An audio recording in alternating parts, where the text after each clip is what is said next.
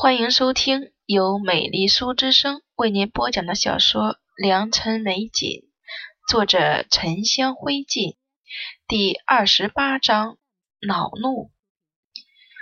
季瑶从色仙楼出来之后，带着满肚子的火气，他沿着亭榭走到了湖边，深吸了数口气，还是没有平稳下来。你表妹这次来，你要多和她相处。多送些东西给他。小时候你们俩就不相亲，不过如今他都及笄了，以后你毕竟要娶她的。等你公母的病好些了，我们就向顾家提亲。想到祖母的这些话，季瑶觉得自己额头都在抽动，一股股难以压制的火气升起，又找不到宣泄的地方。他的性格和涵养不容许他做出拿下人发泄的事情。他看了会儿湖，又往自己的书房走。子安跟着自己的主子，小心的看着他的脸色。不知道太夫人在色仙楼的时候和二少爷说了什么，他为什么气成这个样子？季瑶回到书房，让子安把四处的窗扇打开。窗外遍植墨竹，他站在桌案前写字静心。一篇东坡居士的《定风波》写完，他凝视着未干的墨迹，深吸了口气，对子安说：“我们去找大夫人。”大夫人正在丫头的服侍下梳洗，听闻季瑶过来，忙让丫头重新挽了小篆。都已经亥时了，他怎么想起来找我？禀报的婆子道：“奴婢也不清楚，但是今天晚上太夫人召二少爷去了色仙楼。”大夫人细想片刻，就道：“把二少爷请到后面的暖房里。天寒地冻的赶过来，他必定觉得冷了。”整理好后，大夫人才走进了暖房，看到自己一向性格温和的儿子脸色阴沉。手都握成拳头了，心里一软。瑶哥，都这么晚了，怎么还往内院里来？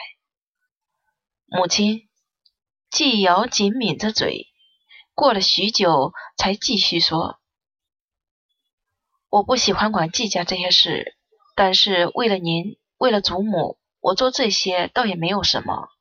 季家举业的事，可以交给三弟去做。”但是我已经如此求全了，能不能做一点我喜欢的事？我从小就不喜欢顾锦朝，更不愿意和他相对一生。大夫人心里一惊：“你这孩子说什么傻话？”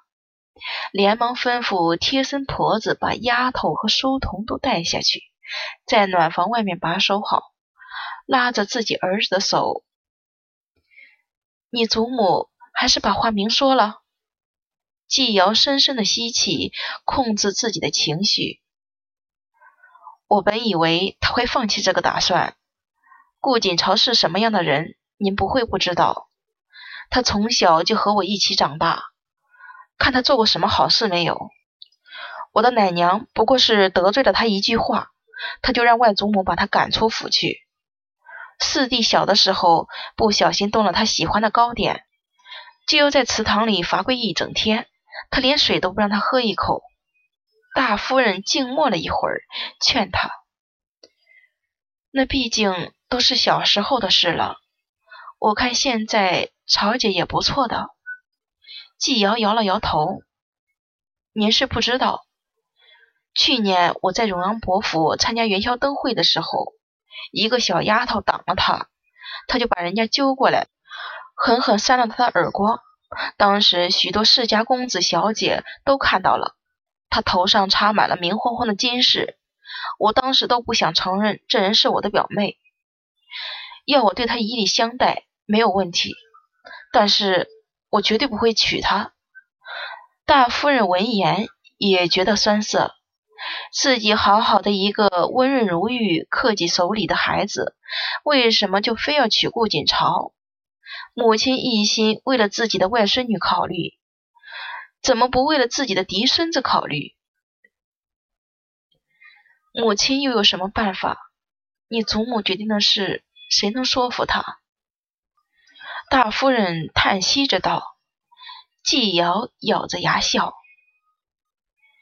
我便是不想妥协，祖母也有无数种办法。”大夫人拉着他的手安慰他：“你不要担心，要是你祖母下次再提起，我去劝一劝她。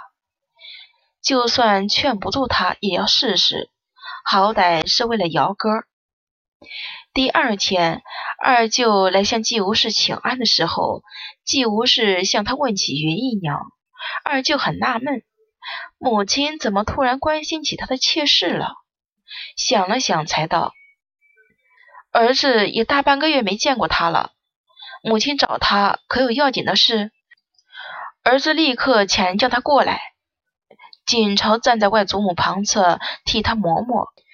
每日晨时，季无事先到摄仙楼处理各地掌柜、管家上报的事情，还要看账本、田庄的收成。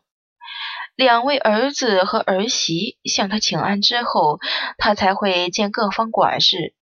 锦朝从小便养成早早起身帮外祖母磨磨的习惯。季无事端起一旁的寒山雪芽，啜了口，声音不紧不慢。你先让他过来吧。他并没有说是为什么事，这毕竟是顾家私事，还是不要外传比较好。了解母亲强势的个性，二舅也就不再多言，吩咐身边的丫头灵秋去叫云姨娘过来。云姨娘过来的时候，很是诚惶诚恐，看得出上妆都有些匆忙。一只垒银丝嵌黄碧玺的簪子还簪歪了。妾身云锦拜见太夫人。云姨娘行了礼，季无事皱了皱眉，心里有些不快。竟然是这么个经不得事的，也不知道让他去办事能不能办成。顾锦朝却仔细打量着这个云姨娘，她年纪已经大了。几层的脂粉都挡不住眼角的细纹，但是五官清秀灵娟，细细白白，生得十分好看。穿着一身石青色缠枝纹妆花被子，素净端庄。云姨娘心里却也是惴惴不安。她身份低微，平时见到太夫人一面都难，今天太夫人竟然还特意传她过来。也不知道是为了什么，她努力想了想，觉得自己这些日子没做过什么错事，心里就安稳了几分。抬起头时，正好看到一旁打探的顾锦朝，他吓了一跳，不过片刻就反应过来了。能站在太夫人身边贴身伺候，又长得明艳如海棠，衣着虽然素净。但光那匹水色均匀的璎珞纹提花缎袄，估计就是百金之数，必然是太夫人最疼爱的表小姐顾锦朝。表小姐为什么会在这里？或者说，为什么周围的丫头都退下了，表小姐还留在这里？既无事，请她坐在太师椅上，又和她介绍锦朝。这是顾家的表小姐，锦朝向她微微一笑。我初看云姨娘便觉得亲切，您和您妹妹云香长得有五分相似。听说您之上还有一个姐妹叫云燕的，可是如此？云姨娘本来还奇怪锦朝竟然认得她，又想起当初作为大小姐陪嫁去了顾家的妹妹。想来锦朝应该是见过他妹妹的，微微定了神，笑道：“妾身确实与妹妹云香长得相似。不仅如此，我那个姐姐长得和云香更像是一个模子刻出来的。不过姐姐多年前出嫁，妾身不便出门，也与她联系少了。”既无事便问道：“当初云燕嫁去了哪里？”你可知道？云姨娘低头一想，有些犹豫。她当年嫁给了太和县县征的儿子做妾，我也只去看过他两次，上一次还是五年前。如果没有变故的话，姐姐应该还在太和县才是。顾锦朝心中松了口气，他怕云姨娘不知道云燕行踪，到时候找起来可就麻烦了。既然话已经说出来，他也不避讳了，直接问他：“您姐姐云燕是不是有一个待字闺中的女儿？”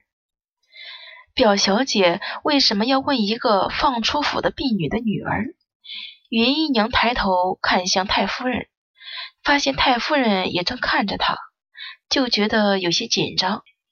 这个确实有，不过那女孩今年也十五了，不知道是不是已经许配给别人了。表小姐怎么想起问我这侄女了？锦朝笑了笑，安慰她。你不用紧张，我母亲现在身体有恙，适逢父亲又要操劳家事，难免忙不过来，便想为父亲寻一门合适的妾室。能不能麻烦您跑一次太和县，把我们的意图向您侄女的长辈说清楚？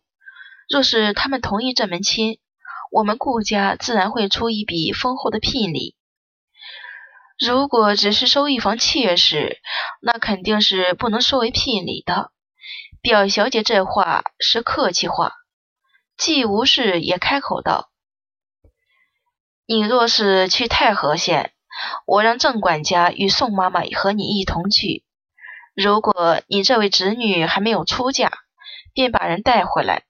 县征的孙女能给顾家做妾室，那也是十分荣耀的。”太夫人这话是已经没有回旋的余地了。